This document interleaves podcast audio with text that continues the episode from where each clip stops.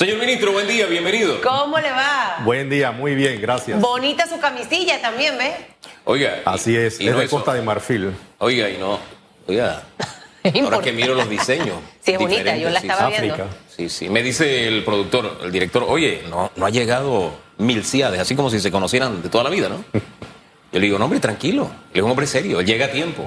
Y llegó a tiempo. Antes del programa, sus fotos, tranquilo, pausado, qué rico. Así debe ser. Así es. Puntualidad. Señor ministro, puntualidad. Las respuestas como que han tomado tiempo, ¿no? En el tema del combustible sale ahora la respuesta a un sector de la población, a los transportistas. 100 millones de dólares. Explíquenos el subsidio, ¿cómo va a funcionar?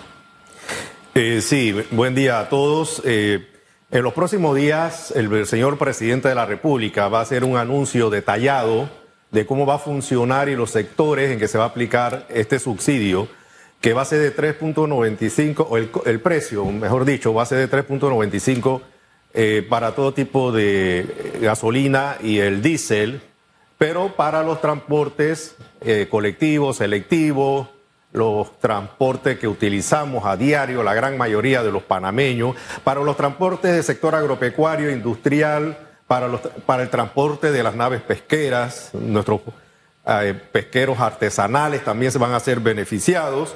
Así que en los próximos días eh, el señor presidente va a hacer un anuncio detallado sobre esto, pero ya es una realidad que se van a congelar a 3.95 balboas el galón. Ese anuncio en los próximos días, hoy es jueves. ¿Ya será la próxima semana, señor ministro?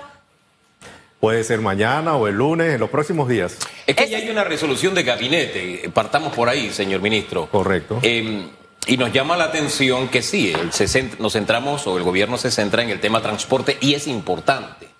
Pero le pongo un ejemplo de actividades económicas. El campo, que usted lo conoce bien, sí, cuesta o ha aumentado el costo del transporte de los productos. Pero es que el costo de producción de los, de los alimentos también. Para los campesinos, cuyos costos han aumentado por el precio del combustible, ¿hay algún alivio? Sí, definitivamente que en el mundo entero ah, se han incrementado los costos de los insumos agropecuarios y de todos los productos que utilizan todos los ciudadanos del planeta Tierra. En ese sentido, hay una mesa a nivel de gobierno que preside el señor presidente en que se están analizando todos est- estos aspectos. Sin embargo, pues las primeras acciones que se van a, a tomar es por el transporte, porque definitivamente que esa cadena eh, de transporte eh, ha incrementado significativamente los costos de todos los productos en el país. Así que se va a iniciar por el transporte, pero ya se está analizando otros sectores económicos del país. ¿Cree usted que esta medida definitivamente va a ser una medida tomada de forma positiva eh, por la población en este momento, ministro, que venimos de una pandemia, en más de dos años, el tema de la reactivación económica también ha sido un poco complicado?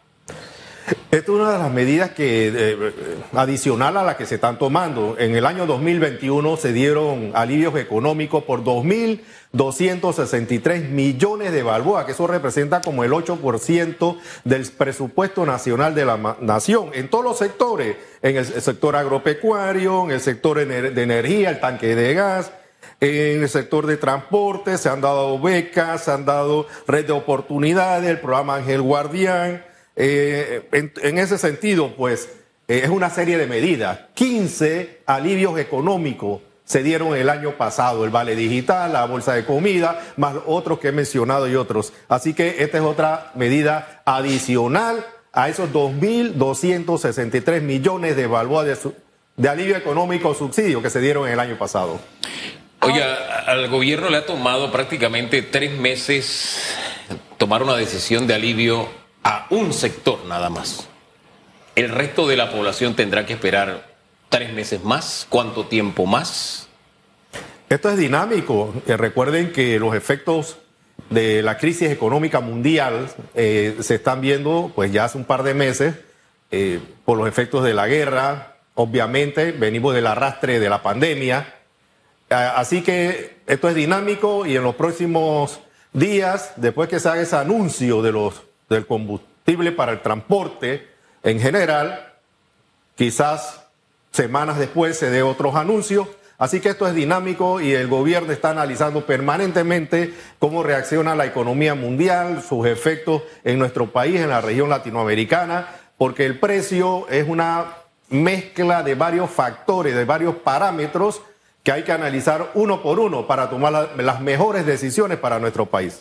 Bueno, yo escuchándolo pienso que no va a ser de tres meses la respuesta, pienso que va a ser más rápido que ligero, así que eso alberga una esperanza positiva en nuestras vidas esta mañana del jueves 26 de mayo.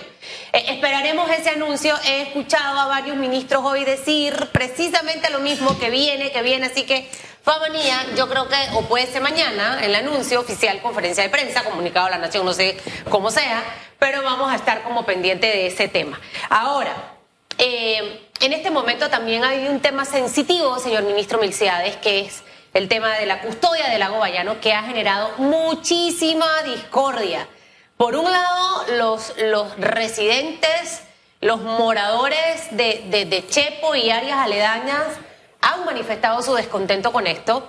Y por otra parte, eh, también veíamos a la diputada Ayarza, Pepita Ayarza, hablar específicamente de, esta iniciativa que básicamente los pone a ellos como custodios, básicamente, de, del Bayano.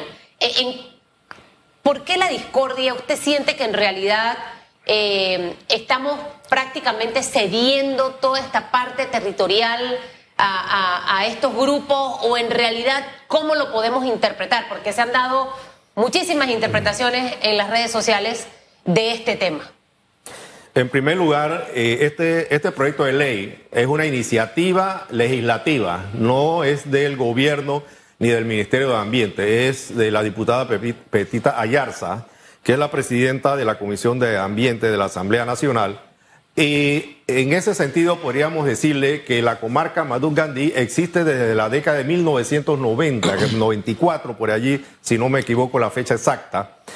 Y en esta ley vigente de la comarca, el 70% de, de esas 35 mil hectáreas del lago Guayano están en la comarca actualmente, el 70%.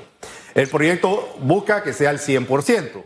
Nosotros queremos manifestar que por constitución y leyes, el Ministerio de Ambiente es el que norma los recursos hídricos y los bosques en nuestro país, en todo el territorio nacional. Llámese comarca, llámese tierras privadas, para el uso de los lagos, para la explotación de nuestros recursos hídricos, repito, queden comarca o no queden comarca, tienen que pasar por el Ministerio de Ambiente.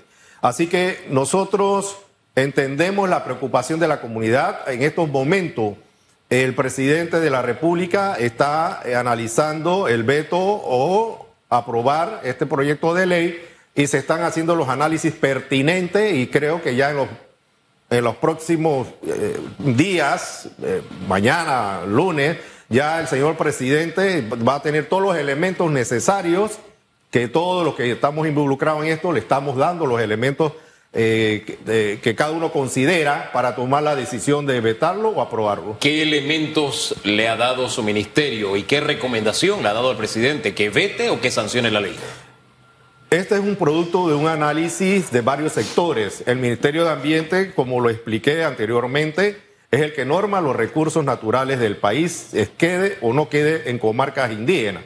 Nosotros eh, creemos que a la fecha eh, se ha dado una buena relación eh, con los indígenas, se ha dado una buena relación con la comunidad. Nosotros mantenemos nuestros operativos. El Ministerio de Ambiente en las 35 mil hectáreas, esté o no esté en las comarcas, de la vigilancia, supervisión y control para vigilar pues la tala ilegal, el buen uso de recursos de este lago y nosotros, pues, eh, realmente hay que, el análisis se está haciendo a nivel jurídico, a nivel técnico, a nivel ambiental, a nivel social, a nivel económico. Así que es una combinación de factores para que el señor presidente tome la decisión final. Usted. En esa combinación de factores, disculpe Susan, usted, el ministerio, ha recomendado que se sancione o que se vete. Nosotros no recomendamos que se sancione o no se sancione. Nosotros damos las, eh, los argumentos eh, legales, ambientales, eh, por la cual se rige el funcionamiento de los recursos naturales para que el equipo eh, legal de la presidencia que en este caso asesora al señor presidente con la información que le nutre todos los ministros e instituciones pertinentes, tome la mejor decisión. Bueno, escuchándolo un poco, yo creo que, que viene el veto. Eh, porque al final el ministerio no trague ministro, no trague ministro, el ministerio es el que custodia al final todo. O sea, hemos visto, hemos visto reservas naturales que están dentro de, de áreas indígenas y es en realidad el ministerio al final. Eh, creemos que se tomará la decisión más sabia e inteligente y la que más beneficie al país. Y lo bueno es escuchar que usted me diga que pronto. O sea, es decir, que esto no se va a demorar porque hemos escuchado y hemos visto de muchos proyectos que quedan y quedan y quedan y se demora mucho en, dar la versión final de veto o sanción. Recuerde que el presidente tiene 30 días y creo que se le puede sumar otros 30. Sí, yo interpreto por lo que usted dice que usted no ve bien que la sancione. Interpreto, porque no me dice ni sí ni no, sino todo lo contrario. Pero no hay problema. Usted tiene la libertad. Yo solamente añado un elemento. Ese lago le pertenece a la nación panameña. Así es. Los pueblos indígenas forman parte de la nación. En ese caso muy específico, cuando se inundaron esas zonas, a las personas que vivían allí se les indemnizó y hay razones adicionales entonces para que esa frase que acabo de decir tenga una razón en efectivo, porque todos pagamos a las personas que vivían allí. Me parece que cederlo sería un error, no sabemos, porque cada nación indígena tiene, como ya está establecido, sus propias normas. Para entrar a la comarca Gunayala se paga peaje. Ellos para venir a Panamá no pagan peaje, por poner un ejemplo nada más.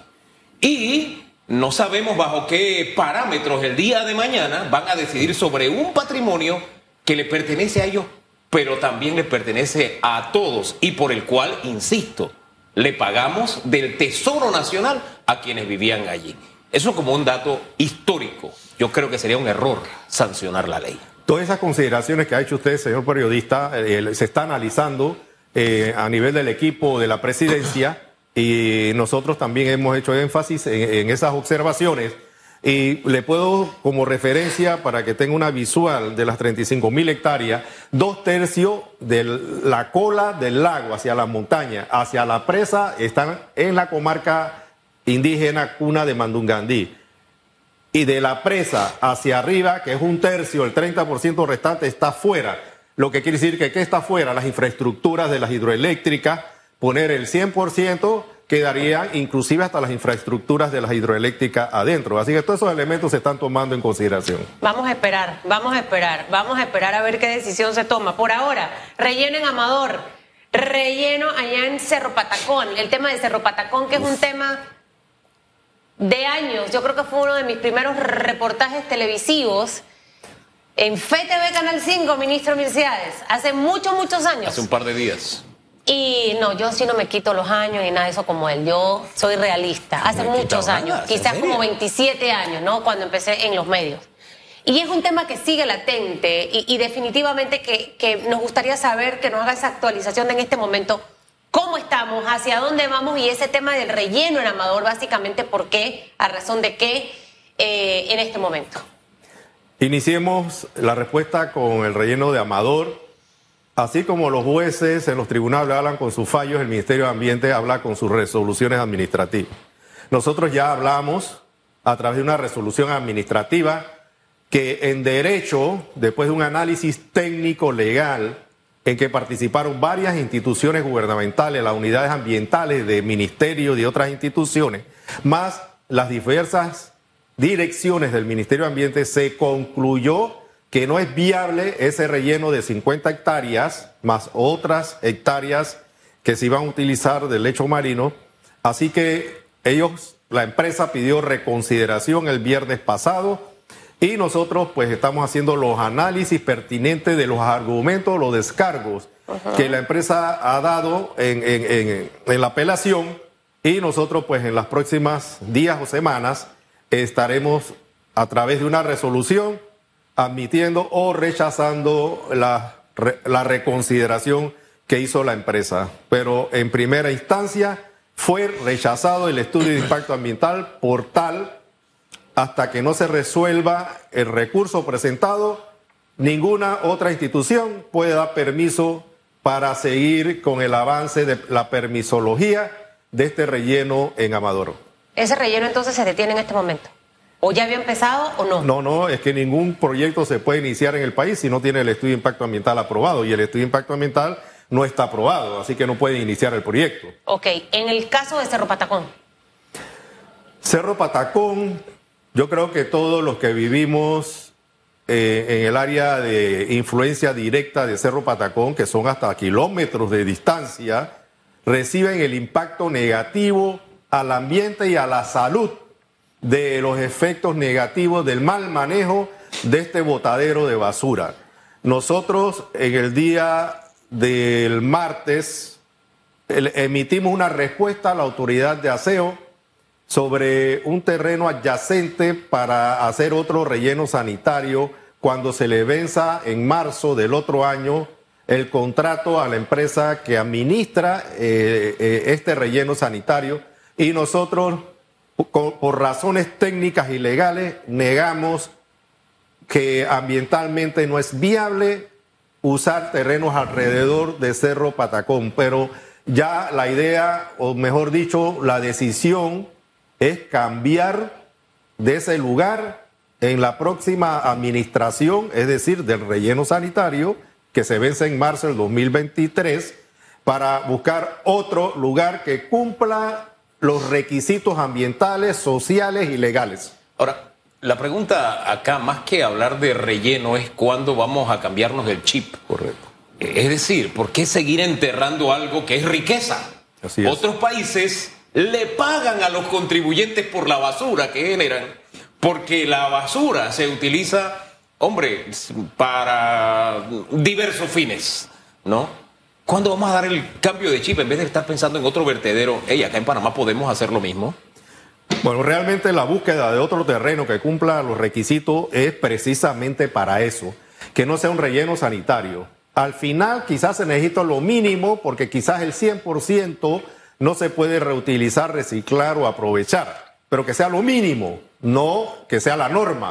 Entonces, plantas eléctricas, hoy día hay tecnologías que eh, la caldera o, o, o, el equipo que genera electricidad en, en, en los botaderos de basura eh, prácticamente eh, utilizan todo, casi todo. Prácticamente Entonces, todo. nosotros, se genera gas. Se, genera, se genera, genera electricidad, en fin. Lo que es metal se puede sí. utilizar para otra cosa, las botellas, los cartones, y nosotros estamos exigiendo o proponiendo a nivel del Ministerio de Ambiente que el próximo lugar y en los próximos concursos o licitación que se haga es que la tecnología no tiene que ser un relleno sanitario, que sea tecnología moderna, porque existe la tecnología en varios países del mundo y países vecinos ministro? ya lo están haciendo. ¿Cuándo, ¿Cuándo pudiéramos estar viendo un proyecto de esta magnitud como lo que usted acaba de plantear? En estos momentos, diversas instituciones, hay un comité que estamos buscando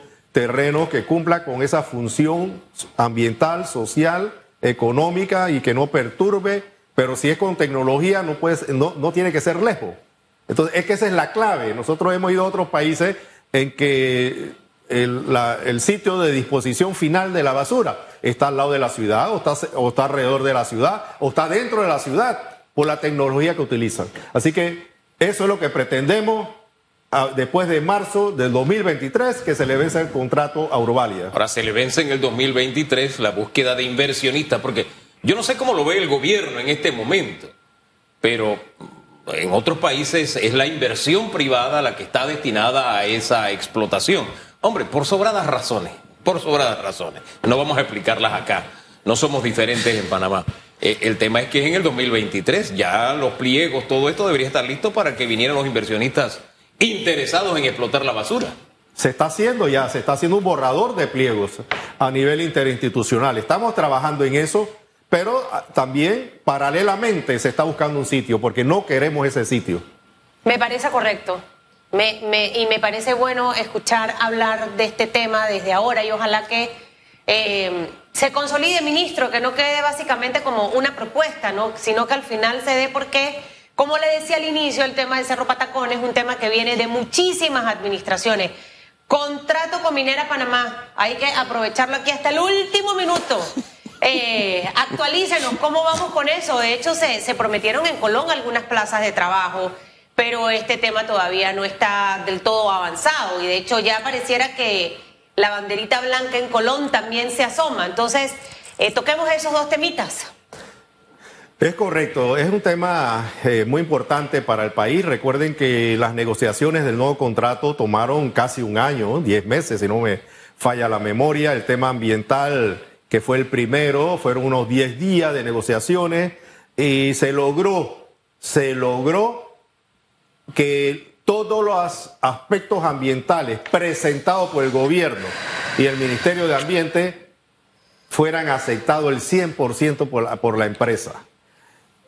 En estos momentos, ¿en etapa está del convenio, del contrato?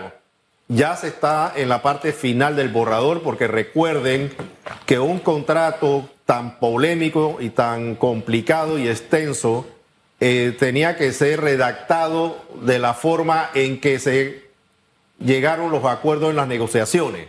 Ya se está en la parte final, se está revisando el borrador final para que en los próximos, diríamos, 30 días aproximadamente, sea presentado a través del Ministerio de Comercio e Industria al Consejo de Gabinete quién es el que tiene que aprobar el contrato para después que sea llevado a la Asamblea Nacional de Diputados. Una vez que sea presentado al Consejo de Gabinete, ya será público y será pues de conocimiento para el país en general.